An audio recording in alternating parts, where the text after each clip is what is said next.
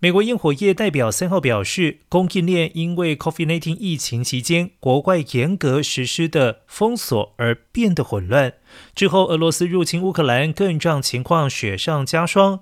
产品供应受到限制，成本也随之上扬，这使得美国部分城市无法一如过往享受照亮夏日高空的烟火秀。据了解，全美已经有许多城市的烟火秀都已经取消，包括亚利桑那州凤凰城、加州首府沙加缅度、明尼苏达州的明尼阿波利斯、马里兰州的大学园等。